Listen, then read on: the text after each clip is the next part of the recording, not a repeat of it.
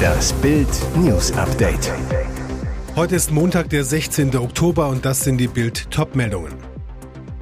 Enthemmter Hamas-Jubel auf deutschen Straßen. Wie kriegen wir den Judenhass raus?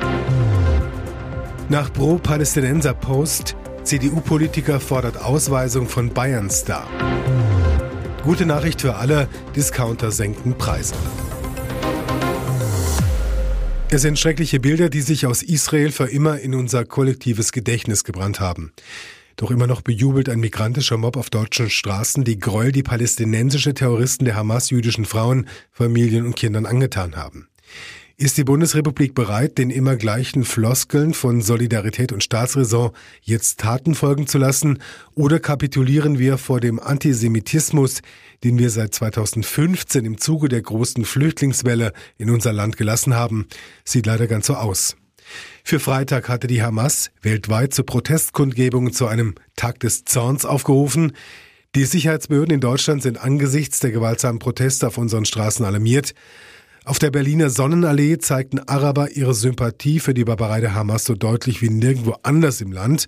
Sie randalierten trotz Versammlungsverboten, warfen Pflastersteine, skandierten, sie wollten Israel von der Landkarte tilgen. Und die deutschen Behörden lassen die Demos trotz Verboten weiterlaufen. Gleichzeitig werden Israel-Flaggen von Fahnenmasten vor deutschen Rathäusern heruntergerissen und zerstört. Von unseren Politikern hören wir bisher nur Floskel, Bingo. Wirtschaftsminister Robert Habeck beteuert, wir stehen an eurer Seite, forderte, wer den Tod von Juden fordert, muss raus. Fakt ist, Ausweisungen wegen Hamas-Unterstützungen sind möglich, sie müssen aber auch durchgesetzt werden. Daran mangelt es. Kanzler Olaf Scholz sagte, Deutschlands Platz sei an der Seite Israels. Aber was ist das wert, wenn die Staatsmacht zulässt, dass Muslime bei uns den Mord an Juden feiern? Stefan Heck von der CDU fordert im Bild, Solidaritätsadressen dürfen kein leeres Gerede sein. Judenhasser dürfen weder Asyl noch Staatsbürgerschaft von Deutschland erhalten. Auch mit den Sympathieaktionen für Terroristen soll Schluss sein. Bayerns Justizminister Eisenreich sagte zu Bild, Bayern will, dass die Sympathiekundgebungen für Terrororganisationen wie Hamas wieder unter Strafe gestellt werden. Dies hatte Rot-Grün 2002 abgeschafft. Jetzt äußert sich Nusser Musraoui. Der Bayern-Verteidiger hatte mit einem Pro-Palästinenser-Post auf Instagram für Aufsehen gesorgt. Dort teilte er einen Koranvers. Zusätzlich verlinkte er seine Story auch noch mit einer Seite, die für die Auslöschung Israels wirbt. Das Land, aus dem sein Mitspieler Daniel Perez stammt. Kaum vorstellbar, wie das Zusammenspiel der beiden in München künftig funktionieren soll. In Bild verteidigt sich Masraoui, der Marokkaner. Zunächst einmal möchte ich sagen, dass es wirklich enttäuschend ist, dass ich mich erklären muss, wofür ich stehe. Es gibt da draußen eine Situation, in der Tausende von unschuldigen Menschen ermordet werden. Mein Standpunkt ist, dass ich mich für Frieden und Gerechtigkeit in dieser Welt einsetzen werde. Das bedeutet, dass ich immer gegen alle Arten von Terrorismus, Hass und Gewalt sein werde. Und das ist etwas, hinter dem ich immer stehen werde. Masraui Abschließend möchte ich klarstellen, dass es nie meine Absicht war, jemanden bewusst oder unbewusst zu beleidigen oder zu verletzen. Er erwähnt in keinem Wort, dass es die Hamas war, die mehr als tausende israelische Zivilisten barbarisch ermordet hat und scheint diese blutige Eskalation zu relativieren, indem er sie mit der darauffolgenden Selbstverteidigung Israels auf eine Stufe stellt.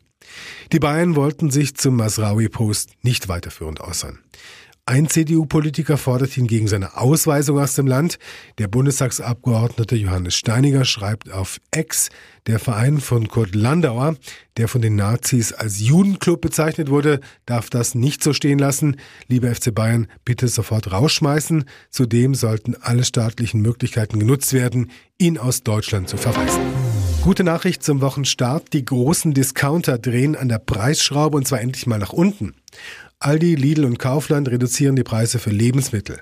Das ist umso erfreulicher, nachdem man zuletzt für Nahrung regelmäßig tief in die Tasche greifen musste.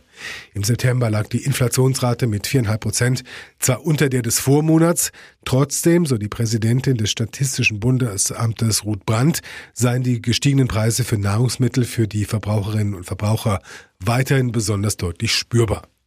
Ab Montag gibt es insbesondere bei Käse, Mehl und Konserven Preisnachlässe.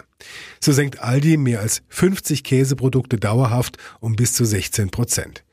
Die 150 Gramm Packung Räucherscheiben bei Aldi Süd kostet statt 2,39 Euro ab Montag nur noch 1,99 Euro. Den größten Preissprung bei Aldi Nord gibt es bei Mozzarella. Die 200 Gramm Maxi-Rolle gibt es 20 Cent günstiger für 1,19 Euro statt 1,39 Euro. Aber auch bei der Discounter-Konkurrenz bekommt man ab Montag mehr für sein Geld.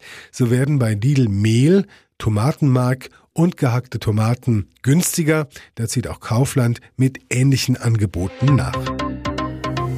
Und jetzt weitere wichtige Meldungen des Tages vom Bild Newsdesk. Polen vor Machtwechsel. Opposition bei Parlamentswahl vorn. Hochspannende Richtungswahl in Polen. Die seit 2015 regierende nationalkonservative Partei Recht und Gerechtigkeit von Regierungschef Morawiecki liegt nach der Parlamentswahl zwar vorn, verfehlt aber die absolute Mehrheit. Sie kann mit 200 der 460 Sitze im Parlament rechnen. Auch mit einem Koalitionspartner wird es schwierig, denn die erforderliche Mindestmehrheit liegt bei 231 Sitzen. Die Oppositionsparteien kommen hingegen auf eine Mehrheit von 53,2 Prozent, macht insgesamt 248 Parlamentssitze. Das heißt, Polen steht vor einem Machtwechsel. Die liberale proeuropäische Bürgerkoalition von Ex-Premier Donald Tusk kommt auf 31,6 Prozent. Das Mittebündnis Dritter Weg konnte 13 Prozent der Wähler gewinnen. Die Linke kommt auf 8,6 Prozent, so die erste Umfrage.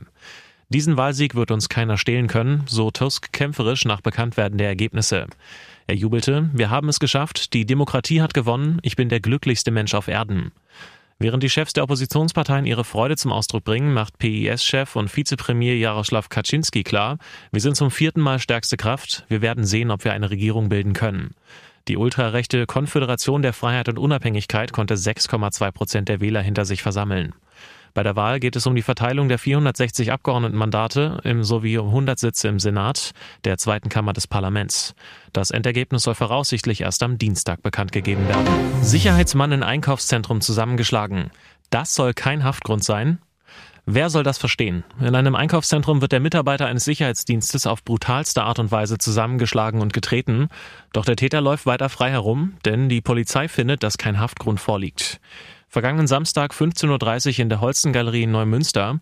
Ein Mann düst mit einem E-Scooter durch das Einkaufszentrum. Gefährlich und verboten. Der Sicherheitsmitarbeiter fordert den Mann deswegen auf, das Gebäude zu verlassen. Daraufhin kommt es zu einem Handgemenge, bei dem drei Menschen verletzt werden. Und dann das. Um 16.15 Uhr stürmen fünf Männer das Einkaufszentrum. Mit großer Wahrscheinlichkeit gehört auch der E-Scooter-Fahrer zu ihnen. Ohne Vorwarnung greifen sie den Sicherheitsmitarbeiter an. Auf dem Handyvideo eines Passanten ist ein hemmungsloser Gewaltexzess zu sehen. Der Sicherheitsmann liegt zitternd am Boden. Immer wieder schlägt ein Mann mit der Faust gegen den Kopf des Opfers. Dank der filmenden Augenzeugen kann die Polizei später mindestens einen Tatverdächtigen ermitteln. Doch, der bleibt auf freiem Fuß. Polizeisprecher Petersen zu Förde News. Die mutmaßlichen Täter sind nicht in Untersuchungshaft genommen worden. Grund hierfür ist, dass nur ein Richter oder eine Richterin eine solche Maßnahme anordnen kann und in diesem speziellen Fall keiner der drei notwendigen Haftgründe vorlag. Das macht selbst erfahrene Juristen fassungslos. Der Hamburger Strafrechtler Christian Abel sagt zu Bild, wir sehen auf dem Video einen Tritt mit Anlauf und mit voller Wucht gegen den Kopf eines am Boden liegenden, wehrlosen Menschen. Das rechtfertigt ohne weiteres einen Untersuchungshaftbefehl, weil der Angreifer den Tod seines Opfers billigend in Kauf nimmt. Zechprellerei im Luxushotel. Polizeieinsatz bei Schröder Party. Altkanzler Gerhard Schröder und seine umstrittenen Kontakte. Jetzt gibt es neuen Wirbel. Diesmal geht es um Zechprellerei in Höhe von über 6000 Euro. Und das in exquisiter Umgebung, dem feinen Hamburger Grand Hotel The Fontenay an der Außenalster. Dorthin hatte Schröder eine Handvoll Gäste zum Austausch in das Zwei-Sterne-Restaurant Lakeside eingeladen. Ein netter Spätnachmittag am Sonnabend mit prachtvollem Blick auf die schönste Seite der Stadt. Die Truppe amüsierte sich prächtig. Schließlich stehen auf der Speisekarte erlesene Gerichte wie bayerisches Wagyu oder Amalfi-Zitrone. Nach Bildinformationen vereinbarte Schröder mit seinen Gästen vorab, er zahlt alles, was zum Menü gehört. Wer darüber hinaus etwas bestellt, begleicht die Rechnung selbst. Ein durchaus übliches Vorgehen. Das hatte ein Gast offenbar nicht begriffen oder wollte es nicht begreifen, der iranische Geschäftsmann Mazid YF. Er bestellte Getränke für sage und schreibe 6.117 Euro, so steht es im Polizeibericht. Als ihm schließlich die Rechnung überreicht wurde, rastete der Geschäftsmann aus. Das zahle er nicht, auf gar keinen Fall. Der Kellner informierte die Geschäftsleitung, die alarmierte die Polizei. Die Beamten rückten mit einem Streifenwagen an, Einsatzzeit 18.59 Uhr, nur da hatte der Iraner schon das Weite gesucht. Jetzt läuft eine Anzeige wegen möglichen Betrugs wegen einer Zechprellerei gegen ihn, das bestätigte die Hamburger Polizei. YF sei kein Unbekannter, hieß es, schon mehrfach habe es Probleme mit ihm im Fontenay gegeben. TV-Probleme beim Länderspiel. RTL gibt DFB die Schuld. Viele Zuschauer waren beim 3 zu 1 der Nationalmannschaft verwirrt, warum nach einer halben Stunde nur noch US-Werbung auf den Banden zu sehen war. Hintergrund sind die Signalstörungen zu Beginn des Spiels. Der DFB lässt die Bandenwerbung von einem externen Dienstleister mit den eigenen Sponsoren, unter anderem Adidas, überspielen.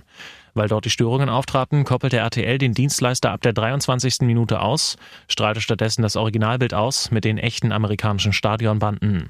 RTL teilte auf Bildnachfrage mit, das Problem liege beim DFB und seinem Dienstleister. DFB-Pressesprecherin Franziska Wülle sagt, wir stehen dazu mit unseren Partnern und Dienstleistern im Austausch.